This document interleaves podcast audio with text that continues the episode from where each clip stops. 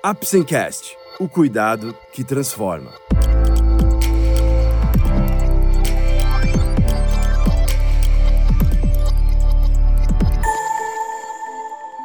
Hoje vamos falar sobre epilepsia. Você vai conhecer um pouco mais sobre o que é e quais os tipos de epilepsia, tratamentos, impactos e como agir em casos de crise. Vamos lá? O Apsencast é um oferecimento da Apsen Farmacêutica. Através desse podcast, vamos levar para você conhecimento e informações de qualidade sobre temas relevantes na área da saúde, de uma forma leve e acessível, porque para nós da Apsen, cuidado também é instruir. O que é a epilepsia?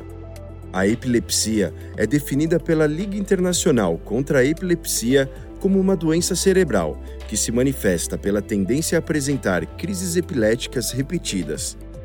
As crises epiléticas sempre representaram uma das aflições humanas, e embora Hipócrates, o maior médico da antiguidade, cerca de 400 anos antes de Cristo, tenha reconhecido na Grécia a epilepsia como um distúrbio de origem cerebral. Desde então, a epilepsia foi considerada uma provação imposta aos seres humanos por forças sobrenaturais. Assim, a palavra epilepsia, que foi cunhada pelo médico árabe Avicena no século XI, é originada do verbo grego epilambanen, que significa ser tomado, atacado ou dominado. Ou seja, o nome epilepsia é derivado de um verbo que sugere que uma força externa ao indivíduo provoca a crise epilética. Para os antigos, esta força seria uma divindade ou um espírito diabólico. Os conceitos atuais só surgiram no século XIX e apenas nos últimos 25 anos, e especialmente na última década, vêm sendo desenvolvidos esforços significativos contra séculos de desconhecimento e consequentes estigmas e discriminação. Como viviam as pessoas com epilepsia até o surgimento dos remédios antiepiléticos? As pessoas viviam socialmente marginalizadas, estigmatizadas e muitas vezes confinadas às instituições de insanos. Assim, ao redor de 1850, foram construídos na Europa vários asilos, a maioria fundada por associações cristãs para confinamento de pessoas com epilepsia, visando cuidados de suporte e terapia moral.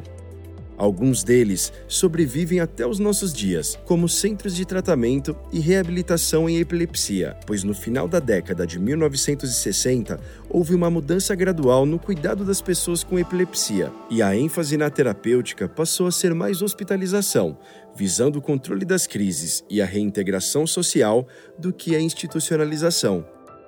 Paradoxalmente, no final deste século viviam Dostoiévski, na Rússia, que teve mais de 400 convulsões nunca tratadas a partir dos 18 anos e viveu por 60 anos escrevendo pelo menos cerca de 16 das obras-primas da literatura russa com vários personagens com epilepsia, e Machado de Assis, no Brasil, que tinha crises epiléticas frequentes documentadas desde os 30 anos de idade. Estes escritores tiveram atitudes opostas, e as crises foram o grande estigma da vida de Machado, o que se forçava para escondê-las a ponto de nunca ter escrito a palavra crises ou epilepsia em nenhuma de suas obras. Sua maior missão foi a fundação da Academia Brasileira de Letras para a preservação da memória intelectual brasileira. Nas palavras de Machado, a dispensadora da glória que fica, eleva, honra e consola. Machado de Assis faleceu no dia 8 de setembro de 1908, aos 69 anos, uma idade avançada para alguém do século XIX. Escreveu mais de 50 livros, o último publicado em julho de 1908, dois meses antes de sua morte. Isso testemunha de que, a despeito das crises, manteve sua função cognitiva absolutamente preservada. O que são crises epiléticas?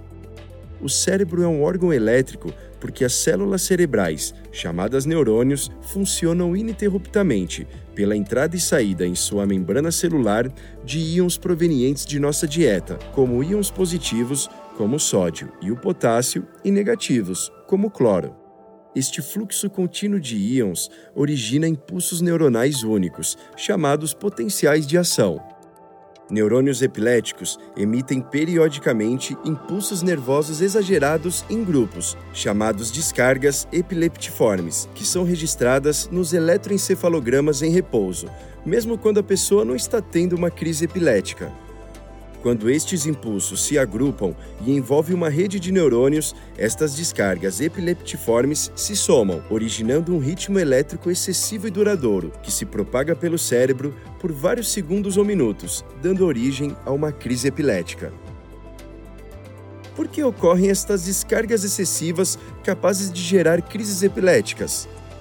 Muitas são as causas, como falta de oxigenação por ocasião do parto, malformações do sistema nervoso, infecções, traumatismos cranianos, alterações genéticas no fluxo iônico e degenerações relacionadas ao envelhecimento cerebral. Essas causas desencadeiam interrupção temporária do funcionamento neuronal normal e as descargas epileptiformes neuronais excessivas.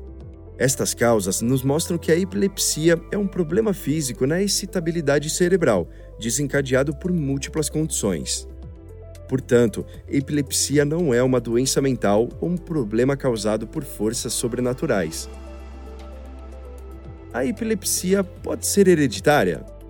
A chance de uma criança com um dos pais, um irmão ou uma irmã com epilepsia apresentar crises epiléticas é de cerca de 5%, pois ela pode herdar um limiar elétrico mais baixo para desencadear crises. Esta tendência genética mais frequentemente se manifesta nos primeiros anos de vida do que nos anos mais tardios, quando predominam as epilepsias que têm causas relacionadas a insultos ao sistema nervoso durante a vida mas uma epilepsia pode ser genética, ou seja, ser decorrente de uma mutação genética que ocorreu apenas naquela gestação. Assim, ela não foi herdada de sua família. Quão comum é a epilepsia? Crises epiléticas podem se iniciar em qualquer idade, mas há dois períodos da vida em que há maior propensão para a ocorrência de crises epiléticas, a infância e as últimas décadas da vida após os 55 anos de idade. Aos 70 anos, a incidência de epilepsia é duas vezes maior que a da infância e aos 80 anos, três vezes maior. Crises epiléticas e epilepsia são problemas muito comuns e 5% da população mundial terão uma crise epilética ou mais em algum momento de suas vidas. Quais são os tipos de crises epiléticas? Os sintomas que uma pessoa apresentará durante uma crise epilética dependerão da função da região cerebral envolvida pelas descargas epileptiformes e da propagação das mesmas.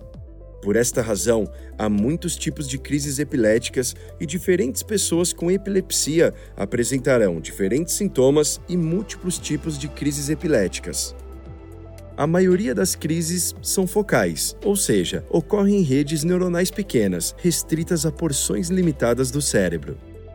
As crises epiléticas, em seu grau de expressão mínimo, podem ser muito breves e também chamadas auras ou ameaços, sendo caracterizadas por alterações dos órgãos dos sentidos, como a visão, audição, gosto, olfato ou ainda da memória, das emoções e dos movimentos corpóreos. Quando amplas áreas de ambos os hemisférios cerebrais são invadidas pelas descargas epileptiformes, caracterizamos as crises generalizadas, a expressão máxima das quais é representada pela ocorrência de uma convulsão ou crise convulsiva, que é o ataque epilético, aquele em que a pessoa cai ao solo inconsciente, com contrações musculares, fica rocheada, apresenta mordedura lateral da língua e libera urina crises epiléticas focais são todas iguais? Não, pois a manifestação depende da região cerebral afetada. Uma crise epilética pode ser apenas uma aura, por exemplo, déjà vu, a sensação que aquela experiência já foi vivida ou um movimento afetando apenas um braço ou uma perna. Nestas crises, a pessoa está consciente e por isto essas crises são chamadas crises focais perceptivas, indicando que a percepção de si e do ambiente está preservada. Mas se as descargas focais envolvem redes neuronais mais extensas, a percepção é afetada, originando as crises focais desperceptivas. Nessas crises, a pessoa pode se levantar e sair andando a esmo, pode responder de forma inapropriada às perguntas formuladas, emitir fala ou sons incompreensíveis. Dura somente um ou dois minutos, mas a confusão mental após a crise pode se prolongar por vários minutos ou horas. O indivíduo não se lembrará do que ocorreu ou de suas ações durante a crise, as quais estavam totalmente fora de seu controle. Uma crise focal, se muito intensa, pode evoluir para uma convulsão. Crises generalizadas epiléticas são todas iguais? Não, podem cursar com breves desligamentos por 10 a 30 segundos por contrações involuntárias dos dois lados do corpo, as chamadas mioclonias, quando há um choque no qual por vezes a pessoa derruba o objeto que mantém nas mãos, ou pelo grau máximo de expressão das crises epiléticas, as convulsões. O que fazer quando testemunhamos uma convulsão? A primeira coisa a se fazer é proteger o indivíduo enquanto a crise segue o seu curso. O próprio cérebro desenvolverá mecanismos que inibirão e interromperão a crise.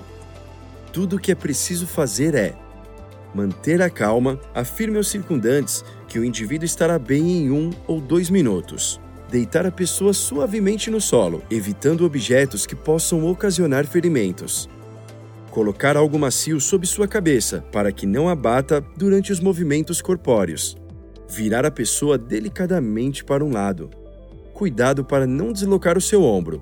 Isto manterá as vias aéreas livres e permitirá o escoamento da saliva e do sangue caso tenha ocorrido mordedura da língua e evitará ainda que aspire o vômito caso ocorra. Não force a abertura da boca. Não puxe sua língua, não introduza nada em sua boca não restringe a seus movimentos, não ofereça alimentos nem líquidos e não passe álcool nos braços e nem dê nada para cheirar. Quando os movimentos cessarem, deixe-o descansar, permanecendo ao seu lado, calmo, até a recuperação completa da consciência. Como é feito o diagnóstico de epilepsia? Quando buscar ajuda médica? Tão logo quanto possível e preferencialmente de um médico especialista em epilepsia ou de um centro de epilepsia. Há vários centros de tratamento em nosso país. As crises epiléticas e a epilepsia têm várias causas, e o principal elemento para o diagnóstico é a caracterização das crises epiléticas com a descrição dos sintomas pela pessoa que sente as crises e dos sinais observados quando há comprometimento da consciência por testemunhas das mesmas, geralmente seus familiares. O médico pode ser auxiliado por alguns testes antes de se certificar do diagnóstico. Estes incluem exame físico e neurológico, assim como avaliação das funções cerebrais e da memória, eletroencefalograma, que pode apresentar alterações tanto no período entre as crises como durante as mesmas, tomografia do crânio ou ressonância magnética do encéfalo, exames que revelam alterações das estruturas cerebrais e exames bioquímicos e genéticos, que buscam a identificação de alterações que possam estar causando crises epiléticas. A epilepsia tem cura? Como vimos, há vários tipos de crises epiléticas. Após a caracterização das mesmas, o médico vai montar um quebra-cabeças com vários dados, como idade de início, tipos de crises, antecedentes pessoais e familiares, exames neurológico e neuropsicológico, resultados do eletroencefalograma e dos exames de neuroimagem, além de exames genéticos. Com o conjunto destes dados, ele configura a síndrome epilética, que será fundamental para a escolha do tratamento adequado e estabelecimento do prognóstico. 70% das pessoas com epilepsia de início recente alcançam controle das crises com o uso correto e consistente de fármacos antiepiléticos. Destes, aproximadamente 40% conseguirão retirar a medicação após um período de 2 a 5 anos mas há uma série de outros fatores, principalmente os relacionados aos hábitos de vida, que são fundamentais para que as crises permaneçam controladas. Nascemos com um limiar para crises epiléticas e as pessoas com epilepsia têm um limiar mais baixo, fazendo com que fatores ambientais possam provocar descargas epileptiformes nos seus cérebros. Embora muitas pessoas com epilepsia necessitem de tratamento por muitos anos e eventualmente por toda a vida, há várias síndromes epiléticas da infância que desaparecem com a maturação cerebral e podem até não exigir tratamento farmacológico. Quais os tratamentos disponíveis para a epilepsia? O tratamento usual é feito com fármacos antiepiléticos, que são selecionados dependendo do tipo de crise e da síndrome epilética. Para a maioria das pessoas com epilepsia, o controle das crises será alcançado com a primeira medicação, desde que seja prescrita e ingerida de forma adequada. Para pessoas com mais de um tipo de crise ou crises de difícil controle, pode ser necessária mais de uma medicação, com mecanismos de ação diferentes nos receptores neuronais. A tomada da medicação deve estar associada ao horário mais adequado, segundo os hábitos de vida, simplificando o esquema terapêutico, adequando o horário da tomada da medicação, por exemplo, ao momento das refeições, o que minimiza problemas digestivos ou entre as refeições. O médico deve ajudar a decidir o horário que facilite a adesão ao tratamento. O importante é, se optar por tomar os medicamentos com as refeições, deve-se fazê-lo sempre com as refeições. Se optar por tomá-los entre as refeições, faça-o sempre entre as refeições. Para pessoas que tomam mais do que um medicamento, uma lista com as diferentes formulações e horários, preferencialmente afixada em local de fácil acesso, como na porta da geladeira, pode ser muito útil, particularmente para idosos e indivíduos com declínio cognitivo. Pode-se ainda criar associações para que o comportamento desejado seja adquirido, como, por exemplo, deixar a medicação sempre no mesmo local, o uso de alarme no relógio de pulso ou no telefone celular, que pode representar estratégia facilitadora de adesão o fornecimento de caixas de pílulas organizadas no final de semana e o aconselhamento da necessidade da contagem dos comprimidos ao final de cada dia facilitam a constatação da perda de doses e sua ingestão, evitando a recorrência de crises o uso de um diário no qual serão anotadas as crises, os efeitos colaterais e todas as intercorrências, inclusive o uso de outras medicações, a ocorrência de privação de sono ou qualquer outro fator que possa interferir no tratamento, é essencial para o sucesso terapêutico. A associação com os hábitos de vida é interessante. Há fatores da vida diária que desencadeiam crises epiléticas, entre as pessoas que fazem uso de medicamentos antiepiléticos, a perda de uma dose é o fator desencadeante de crises mais comum. Outros fatores que diminuem o limiar para crises epiléticas incluem estresse, privação de sono, infecção, menstruação, falta de alimentação ou desidratação, exposição à luz estroboscópica, algumas medicações que reduzem o limiar elétrico, retirada de drogas, incluindo álcool e febre em crianças. Há outras modalidades terapêuticas para crises epiléticas não controladas por medicamentos? Estas são as epilepsias refratárias, definidas como aquelas em que o tratamento com dois fármacos antiepiléticos em monoterapia ou em combinação, corretamente indicados e adequadamente tolerados, falharam em alcançar uma remissão de crises sustentada todo indivíduo que continua a apresentar crises, transcorrido um ano de início das mesmas, a despeito de adesão ao tratamento instituído, deve ser referido a um centro especializado em epilepsia para avaliação do seu quadro clínico. As pessoas que continuam apresentando crises a despeito do uso correto da medicação, ou seja, aquelas com epilepsia refratária aos medicamentos antiepiléticos, têm ainda a opção da abordagem cirúrgica, que oferece em média 40 a 70% de chance de controle das crises na dependência da causa e da localização no cérebro. Alguns procedimentos cirúrgicos são considerados curativos, ou seja, pretendem retirar todo o circuito elétrico que gera as crises e deixar a pessoa livre de crises, enquanto outros são paliativos, ou seja, visam a melhora na frequência dos eventos, uma vez que será impossível a retirada do circuito epileptogênico. Para o indivíduo com crises refratárias, a intervenção cirúrgica deve ser precoce, pois quanto maior o tempo com crises não controladas, mais difícil será o seu tratamento e maiores serão as consequências psicossociais. Há outros procedimentos caso a rede epileptogênica não possa ser removida cirurgicamente visando a cura da epilepsia. Estes são chamados procedimentos paliativos. Entre eles figuram os estimuladores, que visam a interrupção de algum ponto do circuito gerador das crises, como o estimulador do nervo vago, o estimulador talâmico, entre outros. A decisão sobre o tipo de procedimento depende de uma avaliação pré-cirúrgica rigorosa, realizada em centros de cirurgia de epilepsia, que exige a determinação precisa da área cerebral que origina as crises. Caso o problema não possa ser melhorado com cirurgia, há ainda alguma outra modalidade terapêutica que possa ser tentada? Jesus Cristo tratava a epilepsia recomendando o jejum e a prática de orações. O jejum acidifica o meio corporal e nervoso, inibindo crises.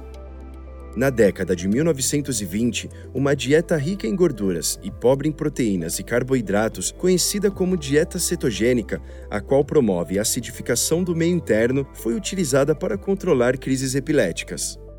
Esta dieta perdeu sua popularidade após a introdução dos fármacos antiepiléticos na década de 1930, mas atualmente tem sido utilizada principalmente para o tratamento de crianças com crises refratárias a medicações antiepiléticas. Como é uma dieta bastante restritiva, seu uso tem se limitado a lactantes e crianças com epilepsias muito graves.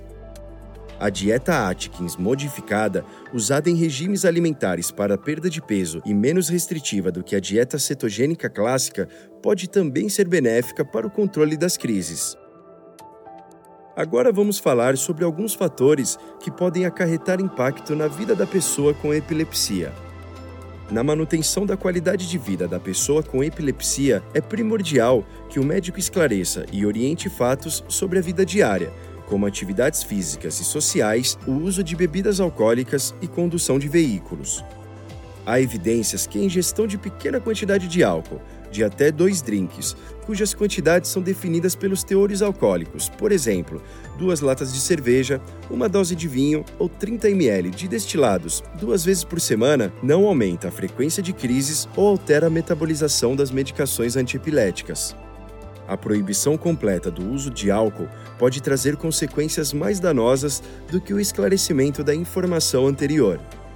A acentuação da necessidade de hábitos de sono saudável é também de importância fundamental. Exercícios aeróbicos, ou seja, aqueles realizados com intensidade baixa ou média por tempo prolongado, como caminhar durante uma hora, corrida por tempo variável, dependendo do condicionamento físico, esteira ou bicicleta ergométrica em academias, melhoram as funções cardiorrespiratória e vascular e a frequência cardíaca, a qual suportará esforços físicos, o trabalho muscular e a produção de massa óssea, que podem ser comprometidas pelas medicações antiepiléticas. Estes exercícios melhoram a sociabilização, a sensação de bem-estar devido à produção de endorfinas e reduzem a ansiedade e o estresse devido à redução dos níveis de adrenalina, assim como exercem efeito antidepressivo. Exercícios aeróbicos podem também prevenir ganho de peso, fato que pode ser um problema com algumas das medicações antiepiléticas. É possível a direção veicular Apesar de o risco de acidentes automobilísticos em pessoas com epilepsia ser semelhante ao de indivíduos com outros tipos de doenças crônicas, há um risco 40% maior de que estes acidentes causem lesões graves. A Diretriz Nacional para a Direção de Veículos Automotores por Pessoas com Epilepsia, de 1999, associada à Resolução 267 do CONTRAN, em vigor desde 15 de fevereiro de 2008, preconizam que o candidato deverá responder a um questionário sob pena de responsabilidade, contendo dados e informações pessoais de relevância para o exame de aptidões física e mental, incluindo medicamentos antiepiléticos, epilepsia e crises epiléticas. Os candidatos serão considerados aptos apenas para a categoria B, com direito de praticar atividade laboral nesta categoria. Deverão estar sem crises há no mínimo um ano terão de apresentar adesão plena ao tratamento. Aqueles em retirada de medicações antiepiléticas não podem apresentar a síndrome de epilepsia mioclônica juvenil e precisam estar sem crises há dois anos. A retirada deverá ter terminado há seis meses, período de maior chance de recorrência de crises. E por fim, deverá ainda haver parecer favorável do médico assistente. Esse foi mais um episódio do Apsencast. Esperamos ter conseguido esclarecer um pouco mais sobre o que é e quais os tipos de epilepsia, tratamentos, impactos e como agir em casos de crise. Lembre-se que, para o diagnóstico e tratamento corretos, é essencial procurar um profissional da saúde. Obrigado por ouvir o Apsencast e até o próximo episódio. Este é um podcast feito pela Apsen em parceria com a doutora Elza Márcia Iacubian, médica neurologista, CRM 27653-SP. Apsen Farmacêutica. O cuidado que transforma.